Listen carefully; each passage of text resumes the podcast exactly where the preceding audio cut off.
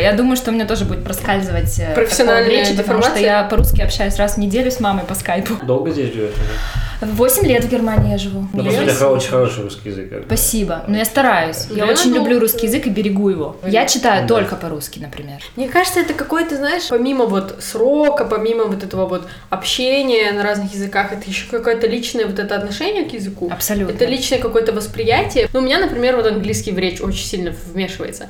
Потому что дома говорю по-английски, да, но при этом у меня просто с английским языком другие отношения немного. Когда я работала даже каждый день по-немецки, у меня все равно немецкий, ну, не выходит на тот уровень, потому что я к английскому по-другому отношусь. А немецкий как-то он так и остался иностранным, он никогда не приживается, и он как инструмент для общения, а не вот проживать его. На самом деле у меня было как у тебя в свое время. Английский давался намного легче, и в повседневной речи по-английски тоже было намного легче общаться с теми же немцами. В какой-то момент переключилось все, и стал немецкий как реченька лица, а английский, несмотря на то, что у меня основной рабочий язык английский, Мгм, мгм. стал не как реченька лица, как такой ручеек через камни, да.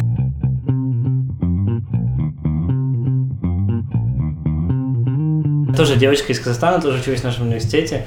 Она уехала сюда, работает сейчас в Байерсдорфе тоже. И вот просто вчера я ее встретил, спрашиваю, ой, а где ты сейчас? Она, я в Байерсдорфе. И у меня такой, я завтра записываю Настю из Байерсдорфа, сейчас сейчас А, Ирину из. Байерсдорфа. Много русскоязычных, и она говорит, что вот в плане кризиса, то, что компания достаточно хорошо поступила, что никого не уволила, что никому там зарплату не урезала, даже там каким-то условным ивент-менеджерам, которые сейчас в принципе не работают, но они все еще все там на зарплате. Но это и социальная политика компании, то есть у нас в уставе, так сказать, компании, в ежедневных действиях прослеживаются вот эти вот ценности заботы друг о друге, заботы о сотрудниках, э, семейности какой-то. Это не только о каком-то запасе капитала, который имеется, который мы, кстати, подрастратили хорошо. Купили пару брендов и э, присоединили их на- к нашей семье. Есть э, бренд понаехавшие. Не хотите прикупить? Так, ну, стоит буду всего лишь там миллионов. 10, наверное. А, так это фигня. Ну, то да. Невея мой нежный крем буду говорить выпуска.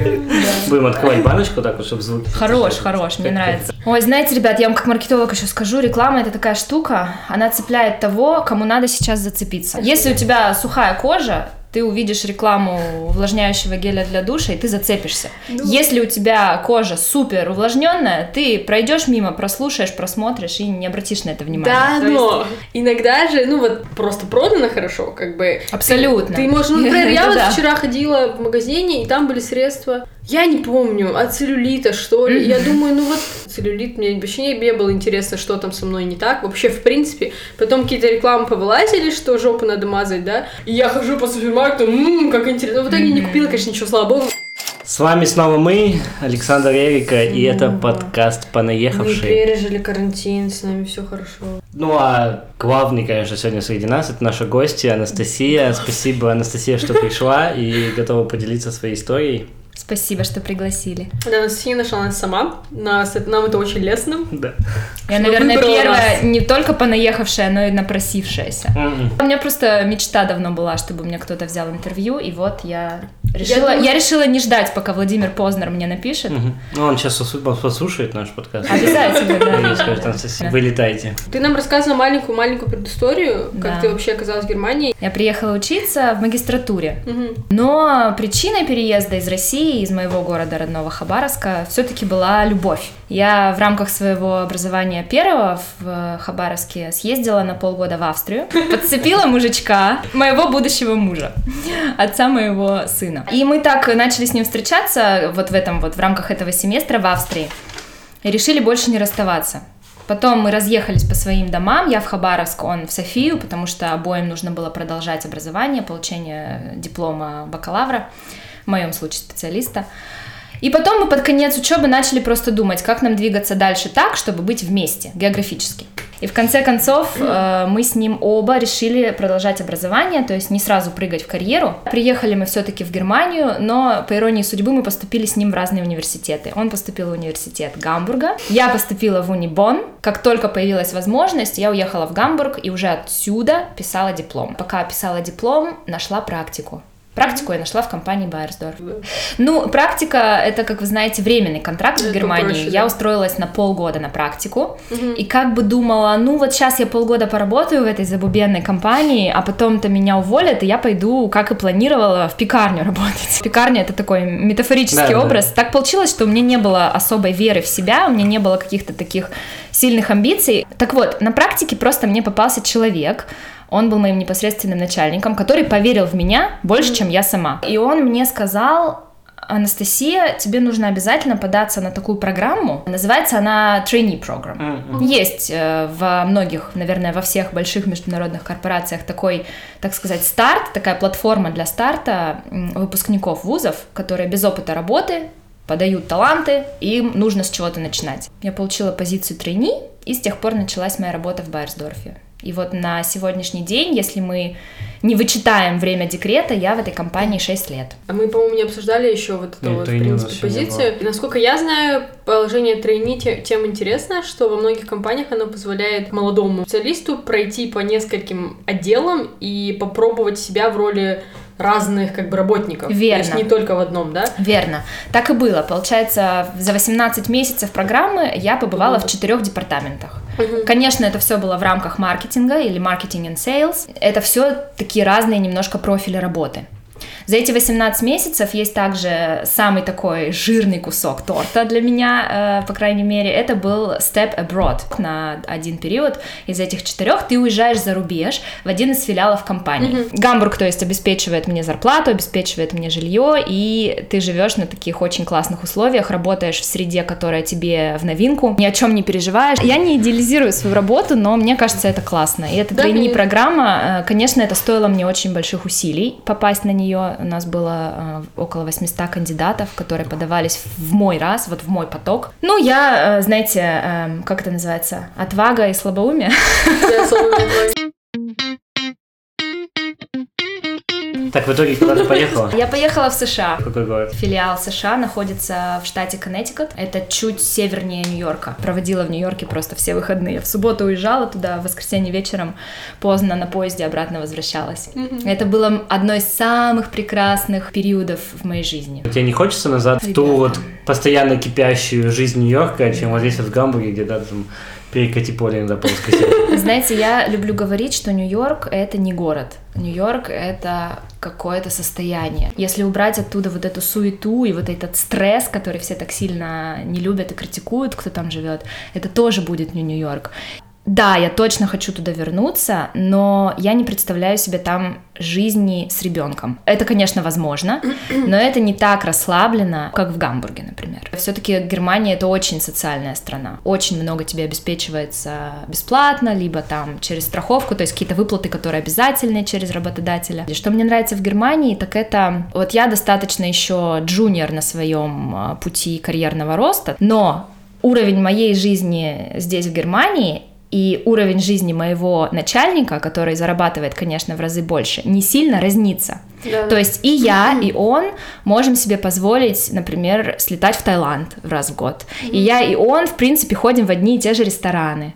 И мне кажется, что это вот эта вот заслуга вот этой социальной направленности экономики Германии, чего, конечно, в Америке нет. И я еще слышал, что в Америке мало отпусков, то есть у тебя нет отпуска Нет, от, а, государ- смотрите. от, от государства, у тебя нет отпуска. Система хитрая. Э, Во многих компаниях есть такое понятие неограниченное количество отпускных дней в году. В принципе, ты можешь взять отпуск хоть когда. Но посмотрите, здесь работает такой психологический эффект. Поскольку ты знаешь, что их в принципе неограниченное количество, и взять ты их можешь хоть когда, никто не берет их много и сразу. И поэтому вот эта вот э, система в Германии, в больших компаниях, когда отпуск сгорает в определенный месяц года, у нас это в компании, например, март, и если ты до марта не взял все свои годовые накопленные отпускные дни, они просто исчезают, она стимулирует тебя, мотивирует тебя этот отпуск бра- брать и нормально отдыхать. Вовремя, да. Вовремя, не, да. Не изнашиваться. Не изнашиваться и вовремя отдыхать. Поэтому я не особо приветствую вот эту вот американскую систему неограниченного отпуска, и мне очень нравится, как это сделано в Германии. Американцы такие трудоголики, Да, они да, да. работают все выходные, всегда. Почему они так делают? Потому что у них очень мало гарантий каких-то На в социальных жизни. этих? Да. Да, ну, типа, да. знаешь, здесь тебя уволили, особенно если это большая нормальная компания, тебе еще три месяца будут что-то выплачивать. Во-первых, тебя еще заранее предупредят, и у тебя есть какие-то гарантии, что если тебя уволили, ты завтра не останешься на улице. Да. Тебе еще будут какие-то деньги поступать. Или там, даже если компания не может обеспечить, тебе там Arbeitslosengeld от государства, да, что ты можешь какое-то время на них посидеть, да, если ты до этого оплатил налоги. В Америке ты, тебя уволили, ты завтра на улице. Но не, не, Берешь свою коробку там- с цветком. Да, завтра И на идёшь. улицу, но тебе выплачивают какие-то. Я, Коробку с цветком. я- я всегда мечтал, я всегда мечтал, что если я буду увольняться или меня уволят, я вот возьму все вещи свои в коробку и пойду вот так вот. И вот именно вот этот момент Да. меня всегда привлекал. В этом плане американская система э, вот этого трудового права, она немного схожа с российской. И поэтому, мгм. э, поэтому вот мы рождаемся, да, в России, в Америке, в Казахстане, смотрим вот так вот по сторонам и понимаем, тут надо рвать и метать, чтобы чего-то добиться. М. Это формирует в нас такую нереальную Характер. закалку, то, что называется стамина, нереальный какой-то заряд энергии, амбиций, бодрости, огня в сердце и в другом месте в одном, который позволяет нам чего-то добиться. Если ты рождаешься в Германии, ты смотришь по сторонам и думаешь, в принципе, тут и так классно. И мне кажется, поэтому настолько успешны очень многие наши понаехавшие сюда, потому что у них есть вот эта вот э, потребность э, в каком-то действии, в каком-то экшене постоянном. Э, да,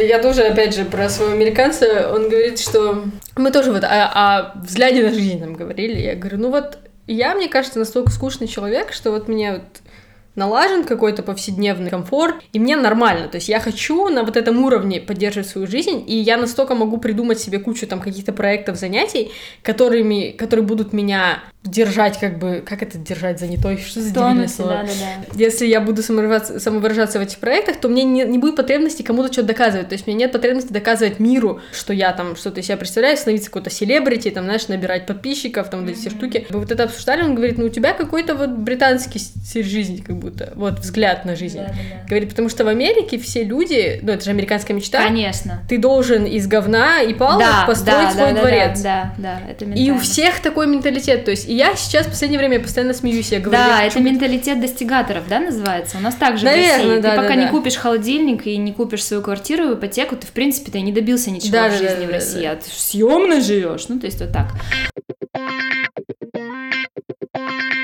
Чуть-чуть вкратце, вот э, твоя трени-программа закончилась. Да. Это автоматически значило, что ты получаешь должность в Байерсдорфе, или у тебя опять какой-то конкурс А, идет? с точки зрения контракта моего трудового договора, да, но позицию мне еще пришлось немножко поискать. То есть э, Несмотря на то, что я вроде маркетолог, вроде все определено достаточно узко, но куда-то мне еще податься, а, отдел маркетинга у нас достаточно большой. Более того, в Гамбурге, поскольку здесь находится штаб-квартира Байерсдорф, а, есть отдел международного маркетинга, ну я не знаю, сколько нас там человек, но человек ну, 150, наверное. Много. есть отдел немецкого маркетинга, ну, считайте, примерно столько же. И есть так называемые смежные отделы, которые с маркетингом напрямую работают, как то market research, э, market data и так далее. Все вот эти вот функции, без которых маркетинг не- немыслим, да? И вот благо такого работы в таком большом концерне, что у тебя есть много опций, куда податься. Под конец тройни программы, когда я заканчивала свой шаг в США, я начала посматривать. Отдел кадров со своей стороны обязан обеспечить себе под конец программы должность. А я начала сама проактивно посматривать, связываться с какими-то там людьми, с которыми пришлось поработать в рамках программы, и должность мне нашлась. Мгм. И в итоге какое ты выбрал направление более узкое? Международный маркетинг, в котором я проработала два года до ухода в декрет. И из него плавненько, с животом на выход. Очень может статься, что я в этот же отдел и вернусь, а, но не факт. Поэтому Хочется пока рано. другой? или- нет, хочется в тот же. А, хочется в тот же. Опять же, я, я говорю, что он у нас достаточно большой, э, разделен на категории. Обычно это категории, которые как бы вот э, ты за гелем для душа пришла в Будниковский, либо за дезодорантом. Так и категории у нас построены в компании. Один отдел работает на маркетинг дезодорантов, другой отдел маркетинг шампуней, например.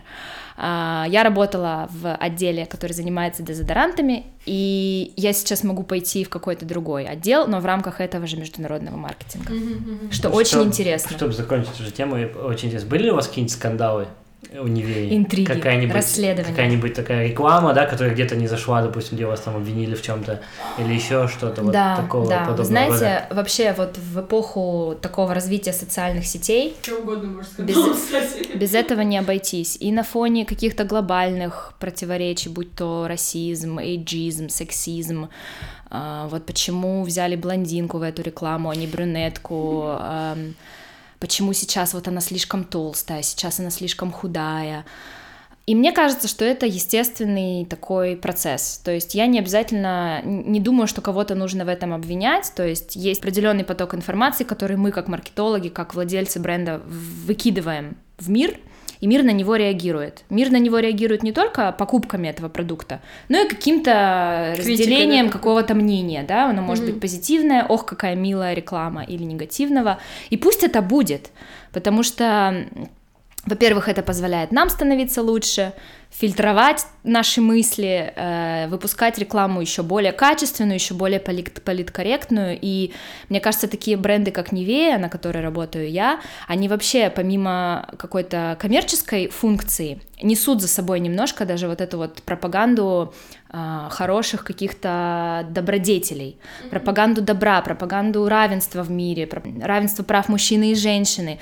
То есть э, нельзя так э, рассуждать, что реклама э, сделала нам хорошие програ- э, продажи, ну и ладно, что ее там захейтили на Ближнем Востоке. Нет, так рассуждать нельзя, и я вижу, что это в нашей компании не так, поэтому очень рада.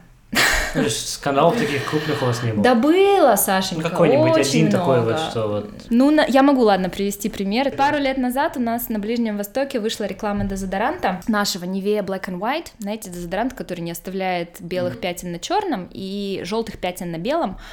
А, нашего дезодоранта Black and White, которая прям вот в самой рекламе текстом и, по-моему, ау- тоже аудио э, сообщала следующее. Black is power, white is purity, что-то такое. То есть обыгрывалась вот эта вот black and white направленность дезодоранта, название black and white саб-бренда. И ничего такого в умах бренд-менеджеров, работающих над этой компанией, не возникало. Ну, господи, ну подумаешь. И когда какие-то элементы этой компании, например, там а, какой-то баннер, да, онлайн или постер какой-то там онла- онлайн а, появлялся с сообщением White is Purity, это вызывало некий это, это, это вот э, на Ближнем Востоке, собственно, для которого, для региона была создана эта реклама, вызывала, как вы понимаете, определенный негативный резонанс. И вот мы просыпаемся в нашем Гамбурге на следующее утро после запуска программы, и у нас там 150 e-mailов начальству от там нашего corporate communication а, и так далее, быстро закрывать всю эту рекламу. А, Вырвали Мы из контекста, связываемся с конечно, коллегами. Ну, естественно, да, но я считаю, нельзя перекладывать ответственность на «Ой, ну чё вы там придрались?» Неправильно посмотрели, Нет, да? просто нам, как профессионалам, которые работают над этим брендом столько времени, нужно было взять и тоже вырвать из контекста и Конечно, подумать, да. да. Так вот, э, быстро закрывайте эту компанию, как-то извиняйтесь публично, как вот сейчас Памперс там за Регину Тодоренко извиняется, да?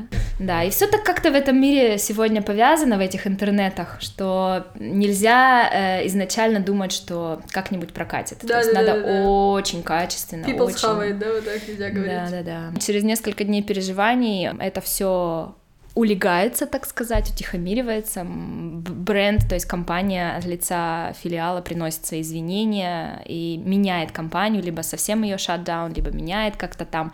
Но я должна сказать, это не единственный пример, ты просто просил пример. Да, это Я пример найду вот дезодорантов. такие в описании скину. Да, и ссылочки еще. Все моменты, когда... Шейминг компании Бренд обосрался. Нет, единственное, что я вижу в интернете всегда, ну вот, Невея, да, первая марка, которая в голову приходит всегда, это мемы про крем вот этот в синей банке. Знаешь, вот это вот, который вот есть Nokia, которая не разбивается об асфальт, и есть крем Невея, который никогда не заканчивается, знаешь? Вот этот вот, это вот мемы я каждый день, наверное, вижу. Я Вот. впервые слышу. Блин, мы с Сашей всегда в разных интернетах сидим, вот всегда. А интернетов столько, что это неудивительно. Да. Но плюс, конечно, такого сейчас э, быстрого мира, что это забывается все через там неделю, да? Ну, забывается, конечно, там после Регины Тодоренко появилась какая-нибудь еще другая Регина еще Тодоренко. накосячит, да? да, То есть ты кто-нибудь надеешься, еще еще накосячил. накосячит? Я жду, когда мужики будут косячить и получать по лицу за это в России. Ну, в России еще не скоро. Вот. Мужики, которые домашние уже Ну, типа, да, вот типа Реги не Ми- дали по лицу, а там типа Шару не дали, да? Вот А. это вот. В мире тоже. Ну, сейчас к этому все. Да. Ну да, это такой, знаете, своего рода народный суд Мгм. в интернетах, который, Жечь ко- которых, которого нам сейчас не избежать. Но она же красивая. А потом же.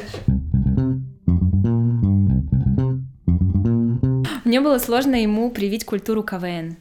М. Потому что когда мы с ним встречались, я очень часто смотрела КВН. А сейчас смотришь КВН? Нет, он же Ну, такой кто сейчас стал- смотрит, кроме тебя? Конечно. КВН же уже совсем не тот. И, и мы уже не те, понимаете? То, что смешно в 20 лет, в 30 лет уже так... хм. Ребят, я тогда прям ждала, я не помню, когда там было, по пятницам или по субботам, я прям включала этот дебилизатор.тв, ну знаете, да? Дебилизатор.тв Это сайт, на котором можно смотреть Первый канал, стриминг. А можно еще первый канал Первый на канал российский. Но это же нужно кабель в Германии. Есть один tv.ru, и там можно в прямом эфире Ну, не все Раньше, программы. Во-первых, раньше не было, во-вторых, и только некоторые программы. КВН уж точно не показывали, а вот дебилизатор спасал меня Это уровень вот периодически. эти, знаешь, мемов первых самых. И вот Башорга, вот это все, знаешь, Башорг? Нет. Был сайт с шутками. Ну, это вот это вот дебилизатор, это в ту сторону, по-моему, все. Да-да-да. Вот, и мне было сложно ему привить эту культуру. Он со мной один раз посмотрел КВН, он хорошо понимает по-русски. И такой, блин, что-то вообще, какого это, это смеяться? юмористическая передача. Я говорю, ты чё, ну вот это же, вот это, вот это, тут, тут, тут он так сказал, это же действительно так. А потом я поняла, что КВН это тоже, и вообще юмор это такой важный пласт культуры, который основывается на чем-то, что через границы и через Google Translate не перевести. Это не только шутка как таковая, да, вот какой-то текстовый материал. Это твой бэкграунд, то, что ты знаешь из детства, твое отношение к власти и так далее. Там. Это, Но это... еще сейчас, знаешь, почему, допустим, если ты смотришь предыдущие года КВН, да, которые считались там золотыми годами КВН, когда там Гаустян или там Рева шутили, они же шутили на ситуации, которые вот сейчас происходили. И если ты сейчас это смотришь, ты не понимаешь уже, почему это смешно. А, ну и то есть, а да. сейчас, вот сейчас, допустим, Тодоренко что-то сказала, они будут на это шутить. И там через пять лет уже все забудут и не поймут, почему это смешно. Там как бы вот этот еще элемент есть. Есть такой, да. Я А, просто ты, не- да, мы, мы начали про твоего мужа. Да, я хотела спросить про мужа дурацкий вопрос, потому что я ненавижу вот это вот типа менталитеты и культура, как бы оно как бы есть и как бы нет. Это такой очень странный тоже момент. И мне просто интересно, как бы я с болгарами никогда в жизни не общалась. Я не знаю. Но многие Как говорят, много что ну, потеряла, типа, Эрика. народ близкий нам по ментальности, по пониманию там чего-то. Вот мне было интересно, да, есть что-то общее в культуре такое важное, которое повлияло прям на наши отношения, и там отношение к отношениям, да. Есть что-то такое, что ты, например, ну, не видела в других европейцах, например. Да, да, однозначно. А, Во времена Советского Союза Болгария взаимодействовала с нами... Хорошее начало, да? Это долгая история. Вы думали, я тут про любовь? Да ладно вам. А, Не, на самом деле, Советский Союз очень плотно взаимодействовал с Болгарией, ее там называли какой-то, не знаю, 16 или 15 республикой даже, то есть как будто бы она по факту входила в состав Советского Союза. На Черное море, на курорты болгарские ездили все наши бабушки и дедушки и так далее. Наши в Киргизстан ездили. Ну, вам повезло. Нашим приходилось в Болгарию, да. Кому повезло еще этот вопрос? Старшее поколение в Болгарии говорит по-русски. То есть это все как-то исторически сложилось. И формирование менталитета у молодежи тоже, мне кажется, подвержено историческому развитию страны. И поскольку мы в такой советской сильной системе росли, наши родители в очень сове... еще в еще более советской системе росли, и муж мой, в принципе, эти такие основные какие-то постулаты э, коммунизма тоже немножечко еще застал. Так получилось, что мы с ним по менталитету очень схожи, потому что я все-таки верю, что менталитет существует, есть менталитет немецкий, есть менталитет русский. Это все очень-очень-очень стереотипичное мышление, которое, в принципе, э, нельзя применять к каждому аспекту жизни. Но менталитет есть, и он у нас очень схож. Парень, то есть у меня такой советский. Простой советский болгарин. Да, да, да. Нормально. Да, интересно. Я просто в этом плане думаю, что как раз-таки отношения, вот в моем случае, да, с американцами и отношения, например, с немцем, Тоже разные абсолютно вещи, потому Да, что у него более да. подход, например, тоже там взгляды на семью другие, взгляды там на отношения в семье другие, да, то Мгм. есть, а, потому что вот у нас там многие девочки, например, все переживают, что вот этого отношения мужчины и женщины, знаешь, такого четкого гендерного разделения в Германии очень, ну, практически нет в отношениях. Они То есть переживают? Они переживают, да, им хотелось бы быть более на позиции женщины-женщины, а мужчины, А чтобы... им надо ребенка родить, и Ну вот, я не эту знаю. позицию женщины они хапнут сполна. Ну и вот, и как бы им из-за этого сложно, а с американским взглядом это немножко ближе к нашему, опять же, будет. Кстати, да, в отношении семьи я согласна. Все-таки в Америке намного меньше равноправия, чем в Германии. То есть в Германии это как бы такая уже, уже норма, уже статус какой-то определенный, статус-кво. Все, ты ушла в декрет, Да. и я не хочу узнавать конкретные там сейчас правила, чтобы ты расписывала, э, но какие-то очень-очень важные моменты. Вот я вот знаю, что очень важный момент, например, мне вот говорили знакомые, знакомые беременные женщины, что нужно сообщать работодателю, как только ты узнаешь, что ты беременна, сразу бежать и Не, сообщать. не мужу сначала, а сначала вот Сначала шефу. работодателю, Шефу потом в амп тест. какой-то, финансам, еще какой-то амп, потом в конце И они тебе дают разрешение на то, что ты можешь говорить это мужу. Ну, это, конечно, немного утрировано, Но но то, что действовать нужно быстро, это да. Эм, Иначе там будут сложности потом с каким-то мутор, Да. мутершут, киндергель, вот это Ну, все. не сложности, ну, придется просто побыстрее немножко всем этим заниматься. Если ты хочешь заняться всем размеренно, спланировать как-то свое время и без спешки все это сделать, то да. Ну, я, я честно, я с открытыми глазами, я Я забеременела. просто сейчас утрированно просто представил ситуацию. Ты говоришь работодателю, вот здесь у меня, короче, термин с мужем, мы будем делать ребенка. Да-да-да-да-да.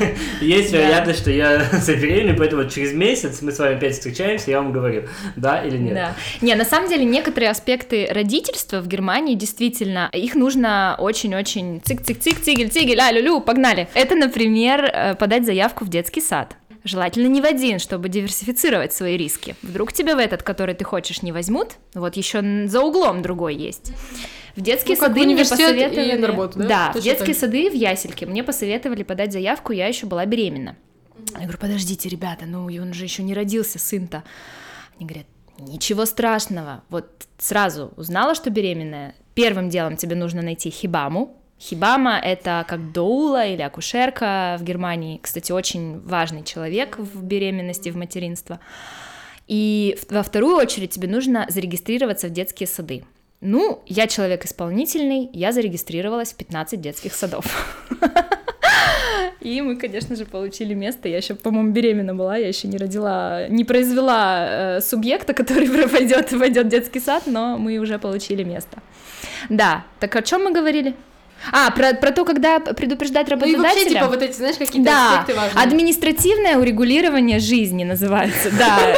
Ты в Германии при- приезжаешь, начинаешь там постигать мюль, мюльтренунг, разделение труда, куда какую бумажку получать идти и так далее. И, конечно, беременность — это такой новый совершенно этап жизни, и роды потом, и материнство, декрет. Мне кажется, самое главное, я вообще такой человек, я не стесняюсь показаться глупой. И Это я очень задаю важно. очень много вопросов. Я задаю дурацкие вопросы. Я вот иду, например, спросить что-то там, не знаю, на заправке вот в США я спрашивала, подождите, я вот этот кран не понимаю зачем, а вот этот вот что-то у нас в Германии таких нету. Я не, не боюсь показаться глупой, и потом там включаю какое-то свое очарование природное, улыбаюсь, и все мне прощают это, эти этот дебилизм, да. Главное, с открытым сердцем, с каким-то таким любопытством искренним подходить ко всем этим процессам. И тогда они без стресса проходят. Если у тебя есть кому спросить, а в Германии люди очень открыты помогать и очень-очень тебе вежливо помогут, даже если они в душе думают, господи, понаехали. Ам, Поэтому никаких таких вот стрессовых прям ситуаций, связанных с э, бюрократией, не возникало никогда. Вот сейчас будет вопрос, который я даже с психологом обсуждала, эм, который семейный психолог, не мой психолог, а в принципе был такой вопрос. Э, вот отличие, да, принципиальные в том, как нас вот воспитывали, да, и как мы воспитываем детей, потому что, ну, на мой взгляд, поменялось очень многое, и вот что-то, что ты вот сто процентов возьмешь из своего русского воспитания и дашь своему э, международному ребенку, да, Да, и то, что ты вот сто процентов делать не будешь. Не потому что там, не знаю, это какая-то травма, а просто ты считаешь, что, типа, ну, это не надо сейчас, например, Мгм, детям. мгм. Есть вот такие моменты. Что именно вот Германия повлияла на тебя так, что Какой ты будешь немецкой вопрос. мамкой? Я однозначно немецкой мамкой не буду, потому что я не немка. Но и русской мамкой я не буду, потому что я э, ращу ребенка в других обстоятельствах, в другой системе и для другой системы. Не факт, что для немецкой, но, скорее всего, и не для российской. Поэтому я попытаюсь в материнстве сделать это, избежать каких-то крайностей. Во-первых, у нас очень много шейминга, всего, что касается материнства, всего, что касается детства, того, что должен уметь твой ребенок, что он не должен делать, что вот в год ему уже положено решать квадратные уравнения, и очень много такого шейминга, мне кажется, тоже в этом какая-то негативная роль социальных сетей есть, ну, не будем вдаваться в подробности. И вот главное избежать какого-то такого сыночка, ну ты же не должен плакать, ну ты же мужчина, вот это вот мне претит, очень претит. Сыночка там, ты, ты же должен хорошую профессию получить, а не год на Бали. Вот это мне претит. Главное, наверное, э, не перекладывать собственные амбиции на ребенка, что очень часто я вижу, вот, к сожалению, в нашей системе российской. В Германии, мне кажется, с этим как-то полегче, потому что приветствуется, что дети все разные, что дети все очень по-разному развиваются, что у каждого ребенка свой путь, Если ребенок ваш не заговорил в три года, ну ничего страшного, заговорит в три с половиной. Детям еще, мне кажется, позволяет как-то быть детьми, ну, типа, вот, знаешь, там по лужам прыгать, Да, там да, мороженое да. по лицу размазывать. вот Да, вот. да, да. Но у нас же как бы реагируют сразу на такое. Да, да, да. Вот. Нету, нету каких-то социальных эм, запретов. То есть в первую очередь нужно себя спрашивать, а почему бы и нет? И тут у меня только вот три таких эм, очень четких критерия, почему я могу сказать нет, это запрещено и так далее. Если это опасно для жизни или здоровья самого ребенка, для жизни или здоровья окружающих, эм, либо это некомфортно мне. То есть некомфортно эмоционально. Третий неплохой пункт. пришли, вот мы и Вот мы пришли, да. На самом деле, нет, на самом деле я достаточно эгоистичная мама. Я, например, не буду водить ребенка по каким-то там развивающимся занятиям, если мне это там не подходит по времени или логистически. Но опять же, это мой, мой взгляд, и у каждой матери своя такая вот, знаете, свое ощущение комфорта. И еще мне не очень нравится наша вот российская система затяжного декрета. Ну вот очень затяжного. года?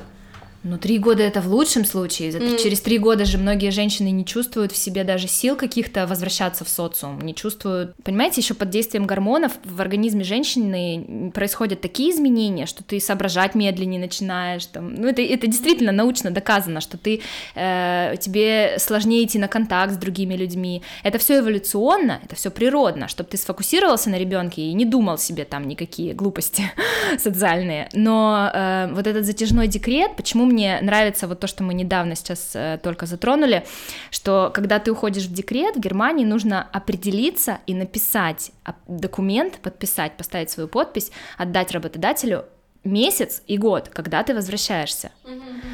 И это держит тебя весь декрет в тонусе. По крайней мере, меня уж точно. Я этим живу. Я жду этого сентября как манны небесной, когда я наконец вернусь на работу. Это держит тебя в тонусе, ты знаешь, что тебе нельзя потеряться вот, вот между вот этими подгузниками там и беременностями. Пусть будет вторая беременность, но тем не менее нельзя нельзя как-то вот так вот совсем исчезнуть из мира профессионального и социального, если тебе это было важно до. Вот, ты уже начала, что да, ты сравнила немного с Россией. Какие еще вот такие два, может быть, три пункта Мгм. разница между беременностью в России? Ты говоришь, что у тебя есть подруги, которые это переживали в России. Да, причем э, практически одновременно. Ну, начинается все с того, что э, я пришла к врачу, к своему гинекологу, и сказала: Здравствуйте, я... мы с мужем поговорили и решили, что мы хотим ребенка. Мы готовы. Потому что я знаю, что так делается в России. Ты приходишь к гинекологу, и ты подготавливаешься. Ты сдаешь 18 миллионов анализов, ты делаешь 15 тысяч УЗИ, Саша, может быть, впервые об этом слышит, но а, тебе там на, какие, на какой-то там 21 с половиной день цикла нужно там какую-то кровь сдать натощак. Короче, вот это вот все тебе проверяют, готов ли ты к беременности. И доктор на меня так смотрит, вот в Германии здесь, и говорит, так, хорошо, это супер, а что вы ко мне пришли? Что вы пришли ко мне? Вы к мужу идите. Я как-то помочь могу сейчас. Я говорю, ну подождите, а вы уверены, что я здорова? Он говорит, а у вас какие-то жалобы? Я говорю, да нет. Он говорит, а вы уже вот, ну, может быть, там долго пытаетесь как-то завести ребенка и как-то все не получается. Я говорю, да не, мы вот вчера решили, буквально, буквально, да-да-да. Он говорит, не-не-не, деточка, идите, ничего. Я тогда расстроилась очень. Я думаю, господи, подождите, а уровень тестостерона проверить, а вдруг он у меня зашкаливает, а э, там какой-нибудь прогестерон, не знаю. Ну, вот это вот все, что я, чем я с 14 лет жила э, в России, вот в этой вот сфере гинекологии там и так далее, да ну, как-то все это было, надо было все там регулярно сдавать. И вот я попадаю в эту систему в Германии, которая, как и часть немецкой медицины в целом, да, возвращаясь к вашему подкасту с Екатериной, она очень легко относится к беременности. То есть система построена так, что беременность не воспринимается как особенное физиологическое состояние, а обыкновенное. Ну, живот немножко растет, но ничего. Беременеют, беременеют, в принципе, все, за исключением тяжелых случаев. Если не беременеют, то мы какими-нибудь там легкими препаратами поможем. Но сначала нужно дать природе шанс сделать это за тебя. Ну, то есть помочь ей, организму сделать, э, дать шанс. И вот за всю беременность мне делают два УЗИ, очень стандартных. Но здесь сразу нужно оговориться, у меня беременность была очень стандартная, то есть без каких-либо там отклонений, самые обыкновенные роды, очень обыкновенно все. Доктор мне однажды говорил на каком-то очередном приеме, он мне сказал, скучно с вами, мадам Анастазия. Ничего не происходит. Да, ребенок развивается и растет хорошо, так что идите. Потом я родила и стала мамой, пустилась в то, что называется в Германии Elternzeit, время родителя. Мне очень нравится, что они не употребляют слово мутер на целый, на целую вот эту вот, э, на целую вот эту вот систему Elternzeit. Есть то, что называется мутерш, мутер, мутершутцайт, да, и э, соответствующее там финансовое отчисление, но вот этот вот весь, например, там год или два, что ты сидишь в декрете, называется Elternzeit, то есть родительское время, потому что, как вы знаете, у мужчин тоже есть право, и даже в какой-то степени это обязанность выйти в декрет. Обязанность это потому, что тебе на семью, на пару семейную, выдают 14 месяцев оплачиваемого декрета. Но каждая единица этой семьи, то есть э, жена и муж, не могут взять больше 12. Таким образом, мама не может просидеть в декрете 14 месяцев, а папа 0. Мама может просидеть в декрете 12 максимум, а папа 2. И очень часто я вижу это по своим коллегам, пилят 7,7, 7 месяцев и 7 месяцев. То есть через 7 месяцев мама, например, там откормила грудью 7 месяцев, выходит на работу и вступает на свои законные права отец. И целый день проводит с ребенком отец, в принципе. Ладно, что мы у нас осталось, в принципе, обсудить вот твой любимый блог, который да. ты говоришь, что немножко стыдно, но немножко твой приятно. ребенок. Стыдно. Почему стыдно? Вот зачем? Что тебе стыдно? Было и работало, и слава богу. Ты ну, говоришь, ты начала смотрите. его, когда переехала, да? Нет, позже. Ну, я не знаю, зачем я его начала, но хотелось, мне кажется, какой-то движухи. Я, я очень люблю Инстаграм. Я очень активный э, пользователь Инстаграма контента, потребитель, так сказать, Инстаграм контента. И в какой-то момент я подумала, да я тоже так классно могу. И это был, знаете, такой момент, когда Инстаграм это была платформа, в которую, если вложить определенные усилия и время, она отдавала огромную монетизацию. И я подумала, да я сейчас забабахаю какой-нибудь там проект, да что там они все эти блогеры фотографируются красиво, что я в принципе тоже могу. И какой-нибудь там смазливый комментарий пишут. И вот, вот как-то так мне захотелось. И, и втор, второй фактор, который э, меня сподвиг, мне очень хотелось общаться по-русски. Пусть и виртуально, но очень хотелось. Как вы поняли, со своим мужем и тогда еще парнем я не общалась по-русски, это все на, на другом языке, и мне хотелось общения на родном языке более частого, чем просто с родителями. И еще у меня тогда был период на работе сложный, я думала, да к чертям вообще эти офисные запары, то есть не все так сладко в Байсдорфе, Конечно, да? ни в коем случае. Я не хочу, а чтобы у слушателей вашего подкаста какие-то иллюзии возникли, что в классных больших концернах всегда классно работать. Есть свои недостатки. Вот, например, мой муж, он не создан для больших корпораций, как он думает. Есть свои плюшки, есть свои недостатки. Но возвращаясь к Инстаграму, да, я что-то так пустилась в это, изучила какие-то там базовые инструменты накрутки фолловеров, масс-фолловинг, там репосты, СФС, как-то все это мне стало интересно тогда у меня еще жизнь кипела. Ну вот, то есть событий было прям очень много. Было очень, был, было контент мутить вообще легко. Я переезжала, я переехала в Штаты, там у меня каждые выходные Нью-Йорк, понимаете? То есть это совсем другая жизнь.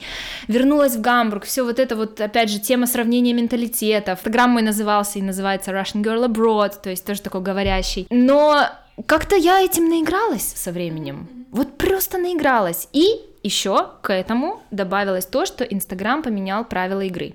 Появились вот эти вот все заморочки, mm-hmm. что ты там должен выпрашивать лайки, ты должен очень-очень много времени проводить за слежением своей статистики, анализом этой статистики. А поскольку это все-таки была не моя основная работа, и монетизировать за какое-то количество месяцев мне ее не удалось, я как-то сдулась. Вот честно, я сдулась и наигралась, и потом я забеременела, четко для себя решила, что на личные темы в таком публичном профиле я говорить не хочу. Подумала, что если сейчас мне продолжать этот Инстаграм, то нужно переквалифицироваться на то, из чего я могу лепить контент. Контент я могу сейчас лепить из беременности, родов и воспитания маленького человеческого детеныша. Делать это я по своим личным соображениям не хочу. Нельзя сказать, что я вывела Инстаграм на какой-то достойный уровень монетизации, хотя была к этому близка. Но я очень довольна, что у меня сформировался круг таких моих читателей, потому что под каждым постом я не просто какой-то комментарий оставляла. То есть Инстаграм для меня был как такой журнал. Раз Дневник, там в 2-3 да, дня дневничок, да, я пишу о каких-то своих событиях, какие-то курьезы, какие-то забавные моменты жизни за рубежом, будь то Германия или США. И вот, вот те ценители текста и моего чувства юмора, которые откликались и в комментарии, и в личные сообщения, вот это для меня уже очень классная своего рода монетизация. Мы когда вот э, первый раз с тобой общались, когда ты записывал нам сообщение, я мне понравилось э, про интеграцию. Сейчас вопрос будет у нас как бы подкаст про интеграцию в главном, э, в главном ключе. Слово такое интеграция. Какой-то у него есть негативный контекст или Почему? нет? Интеграция? Нет? Саш, ты задумал что-то, вложил? Вот это вот интеграционные курсы, как-то это все нет? Но я могу ошибаться, ладно. Просто мы используем термин интеграция как вот твое самочувствие в новом обществе, твое как бы вот как ты это делаешь так, что тебе было комфортно в обществе. Ну вот ты да? сейчас Мы... описал, и это определение несет в себе намного больше чувств и человечности, чем само слово интеграция. Но это, наверное, естественно. Будем вот, называть и ты, это интеграцией. ты говорила, что Германия это никогда Never не навсегда. Never никогда не навсегда. То есть, то есть ты всегда рассматриваешь возможность уехать. Да, но я в душе кочевник. Я, наверное, должна была родиться в Монголии, а не в Хабаровске, там недалеко. Но я кочевник. Я эм, за свои 30 лет, не знаю, в скольких странах побывала, я уже перестала считать как турист, и, ну, будем считать, что в четырех пожила долгосрочно. Долгосрочно это для меня больше, ну или около полугода и более. Почему еще Never Forever? Потому что я не замужем за немцем. То есть здесь такое обстоятельство, мой муж из Болгарии, я из России, нас всегда тянет обратно к нашим корням. И в первую очередь к родителям, естественно, которые становятся старше, которым требуется уход. Тянет, может быть, просто чаще ездить, может быть, как-то их забрать сюда, может быть, туда, нам туда и так далее. Более того, мы владеем инструментарием, который нам позволяет жить в другой стране и работать, mm-hmm. получать деньги. То есть это язык, это какой-то минимальный набор навыков и несколько лет опыта работы по каждому из наших направлений. Я маркетинг, он там свое. Вот поэтому, наверное, never forever. Есть другой тип натуры и просто другой тип характера. Человеку нужно э, куда-то прийти, где-то settle down, где-то осесть, где-то огнездиться. Но это не про нас. В первую очередь, наверное, если бы мы уезжали из Германии, мы бы уезжали от погоды. То есть э, сейчас это сложно представить. Мы записываем подкаст в такой шикарный летний, почти летний день. Очень жарко на улице и солнце светит. Но вот где-то с конца октября по март мне в Германии тяжело. Но я должна сказать, что именно беременность, роды и воспитание ребенка сейчас здесь, в Германии, мне позволили найти дополнительные плюсы этой страны. Вот опять же, возвращаясь к этой социальной направленности политики в Германии, все, все для детей, для материнства, для детства, очень много всего бесплатного, что ты можешь поиметь, так сказать, от государства. И вот это все мне позволило как-то взглянуть на Германию немножко по-другому, более осознанно с точки зрения мамы и будущего своего ребенка, может быть, здесь. Ну, тоже он сам посмотрит, когда вырастет. Ну да, да, да. Да, поэтому never forever, но сейчас да и надолго. Мы с тобой перед записью быстро так поговорили о, о, вот, о понятии дружбы, да, о дружбе там э, с э, иностранцами, дружбе с местными, и ты так спокойно, четко сказала, у меня друзей немцев близких нет, да? Нет, никаких Вот. нет. Как так? Ни немцев, ни немок, да. причем сейчас я об этом спокойно говорю с принятием к себе, а долгое время, вот, по- пожалуй, первые лет пять после того, как я переехала, я э, думала, что что-то со мной не так, и очень сильно старалась вступить в какие-то глубокие дружеск- дружественные отношения с гражданином этой страны или гражданкой. Все друзья, которые появлялись, э, ну, в, в институте так вообще нас было столько русскоговорящих, что нам никто и не нужен был. Потом как-то во время практики и во время работы все равно жизнь как-то меня э, связывала глубже с либо соотечественниками, либо какими-нибудь вообще испанцами, австралийцами. И вот так вот сформировался круг наших друзей с мужем, и мы недавно тоже посидели, покумекали, что там среди них ни одного немца. Это не значит, что я сейчас волком смотрю на всех немцев и не знаю, как с ними общаться. У меня очень много немцев-приятелей и немок. То есть э, очень часто из рабочих отношений с коллегами вырастают в такие приятельские, когда ты можешь раз в неделю сходить на пиво э, или там кофейком переметнуться в нерабочее время, поболтать на личные темы и так далее. Но вот то, что я называю дружбой, с немцами и немками у меня нет. И я думаю, что уже и не будет. Ну да, ты как бы нельзя знать на самом деле, но ты как бы не стремишься к этому, это не какая-то Больше нет. для себя, да. Больше я Мы над опять этим же, не да, работаю. обсудили с Настей до этого, вот э, я об этом с подругой своей говорила, да, про какую-то глубину, как так называемую дружбы, то есть для Мгм. кого-то, для нас, там, для русскоговорящих, там, из Казахстана, для нас, ребят, э, понятие дружбы, ну, имеет какую-то вот, что такое дружба, да, какие-то вот критерии. Э, Так мы понимаем дружбу. И для нас понимание дружбы это более близкое общение, более такое прям какое-то слияние в некоторых там аспектах, чем это э, общение вот у немцев, оно менее глубокое. Немцы склонны к тому, чтобы называть дружбой то, что для нас дружбой пока еще что не стало. Ну, опять же, частично я соглашусь, но не полностью. Я э, когда-то услышала интересную метафору, что немец в отношении дружбы или немка это такая вот, такое вот, э, как яйцо со скорлупой. И если сравнивать с нами, с русскими или там э, казахскими, украинскими ребятами, то наша скорлупа очень быстро ломается, и мы сразу вот все там, «О, баян, любовь, объятия. А немецкая скорлупа, ты вот ты вот как-то ходишь вокруг этого яйца, все время как-то там на какие-то пиво постукиваешь, да, и, и она очень долго не ломается, то есть она толще. Но когда она поломается, говорят, Есть легенда. Мне рассказывали, да. ходят слухи, что Потом не избавишься от него. да? там начинается очень-очень глубокая жизненная дружба. Я такого этапа ни с одним немцем или немкой не достигла. Может быть, я не сильно стучалась. Я просто все равно, мне кажется, я как-то мне повезло в жизни пережить такую дружбу, ну вот в университете, например, или в школе, да, уже там 20-летняя дружба у меня есть с друзьями. И она на таком уровне, понятно, что это из возраста еще, Да, конечно. да, это очень важный аспект. Мне кажется, чем старше мы становимся, тем сложнее нам заводить друзей. Ну, это правда, да. Это, Просто может была- быть, звучит немного так грустно, фаталистично, но это так, мне кажется. Ну, Я смотрю на маму, например, на свою, она вроде нашла близких друзей еще вот, ну, ей было за 30, наверное, в тот момент, и она встретила очень близких друзей на тот момент. Класс. Так что это, типа, возможно. Но, да, я не тоже будем думаю, терять что... надежд.